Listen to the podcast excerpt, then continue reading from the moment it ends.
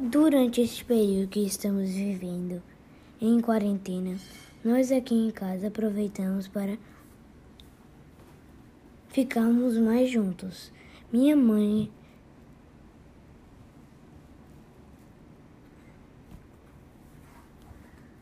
Minha mãe continua trabalhando de casa.